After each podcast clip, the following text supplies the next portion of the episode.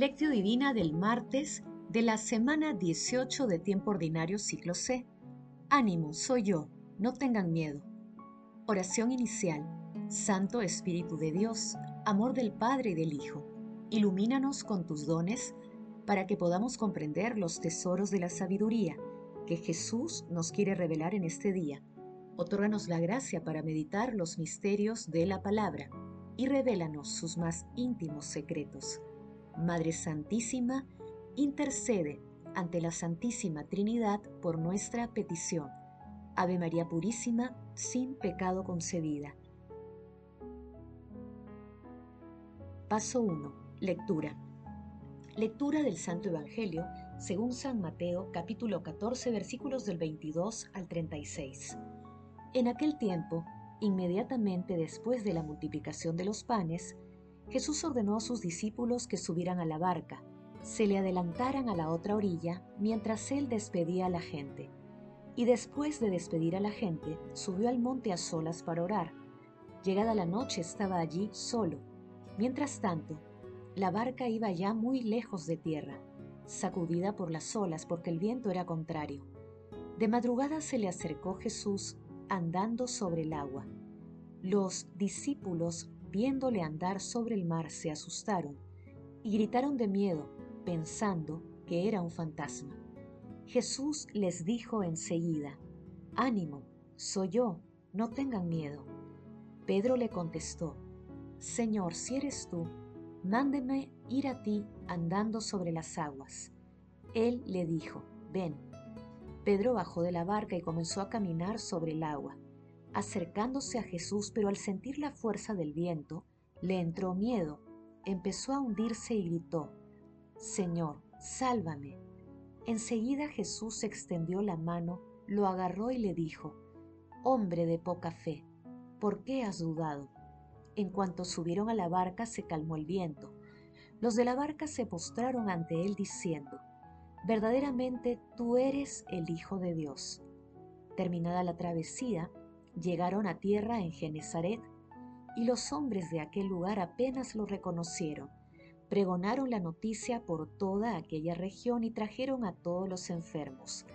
Le pedían tocar siquiera el borde de su manto, y cuantos lo tocaron quedaron completamente sanos. Palabra del Señor, gloria a ti Señor Jesús.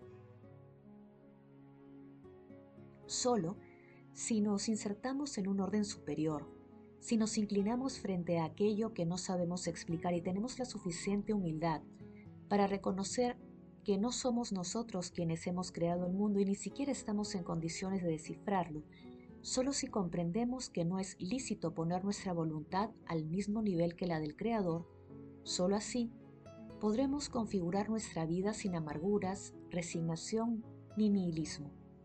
Hoy, 2 de agosto, recordamos a Nuestra Señora de los Ángeles, patrona de Costa Rica y protectora de las Américas. Cuando nuestro Señor le dice a San Francisco, Francisco ve y repara mi iglesia que está en ruinas, él inmediatamente comenzó a reconstruir la porciúncula. Desde ese momento la pequeña iglesia, construida en honor de Nuestra Señora de los Ángeles, tomó un lugar especial en el corazón de Francisco. En el año 1216, cuenta la tradición Cristo y la Virgen María se le aparecieron al santo en la porcióncula, la capilla dentro de la Basílica de Santa María de los Ángeles, Italia.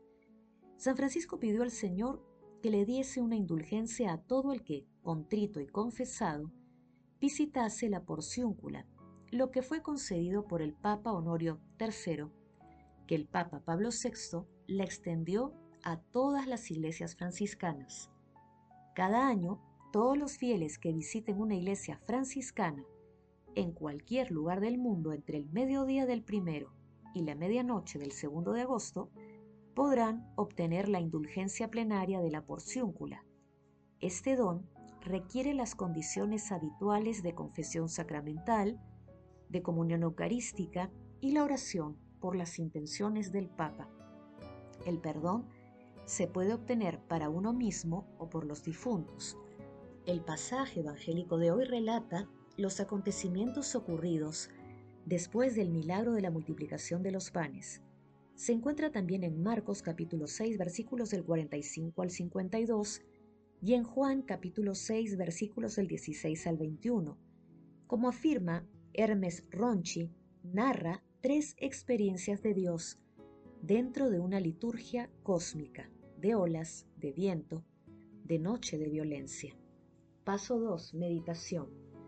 Queridos hermanos, ¿cuál es el mensaje que Jesús nos transmite a través de su palabra?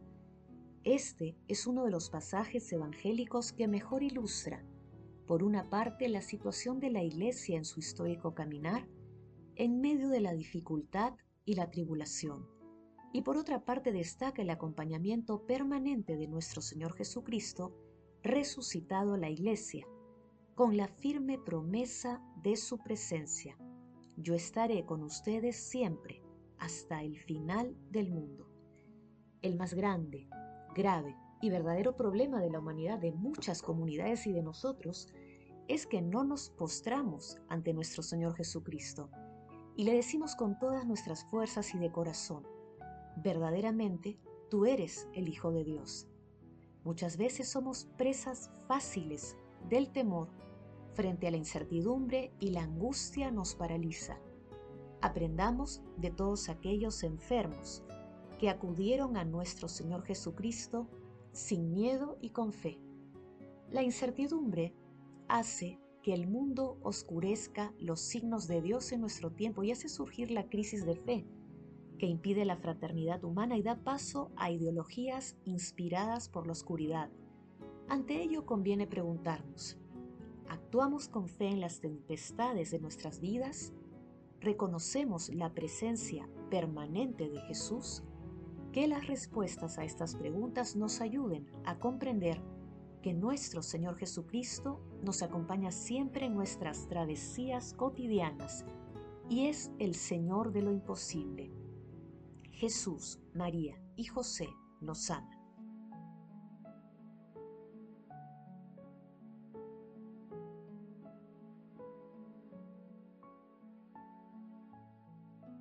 Paso 3.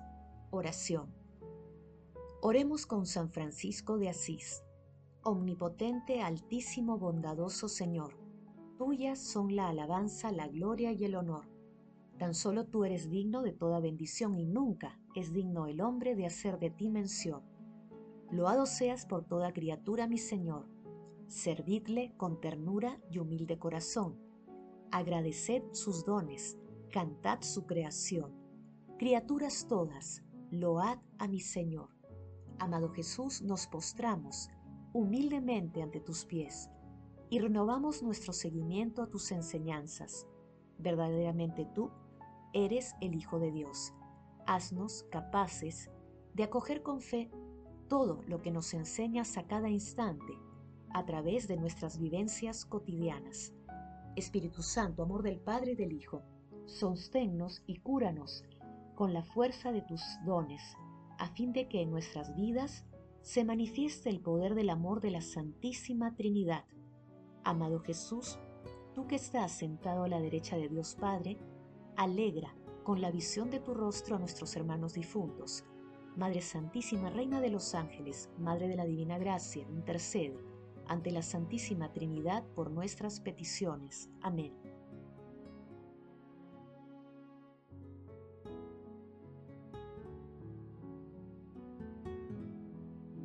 Paso 4.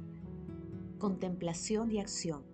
Hermanos, contemplemos a nuestro Señor Jesucristo con un escrito de Hermes Ronchi.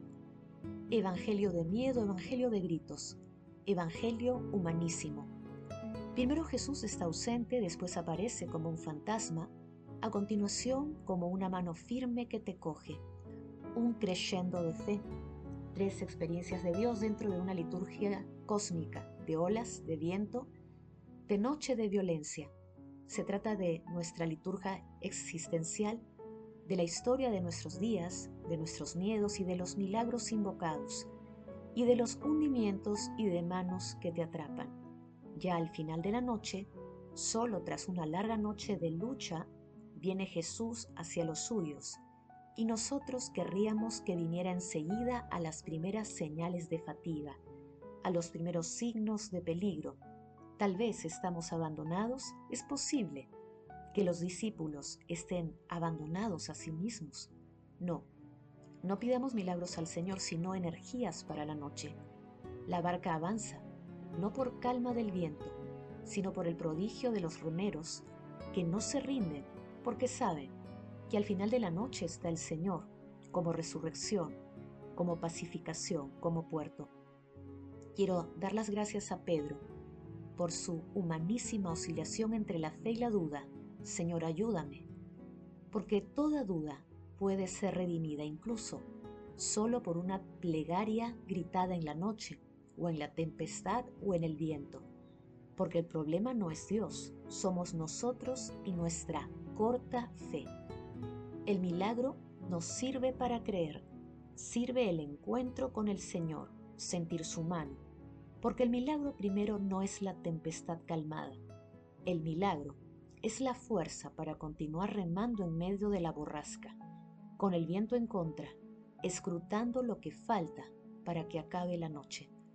Queridos hermanos, hagamos un examen de conciencia e identifiquemos las necesidades que nos impulsan a seguir a Jesús. Dispongamos nuestro corazón para seguir a nuestro Señor Jesucristo en toda nuestra vida, en los buenos momentos y en las tribulaciones, reconociendo su amor y misericordia, pidiendo al cielo el don de la fe y renovando nuestras fuerzas a través de los santos sacramentos. Recemos siempre por los sacerdotes del mundo entero el amor todo lo puede, amemos, que el amor glorifica a Dios. Oración final. Gracias Señor Jesús, porque tu palabra nos conduce por caminos de paz, amor y santidad. Espíritu Santo, ilumínanos para que la palabra penetre a lo más profundo de nuestras almas y se convierta en acción. Dios glorioso, escucha nuestra oración. Bendito seas por los siglos de los siglos. Madre Santísima intercede ante la Santísima Trinidad por nuestra petición. Amén.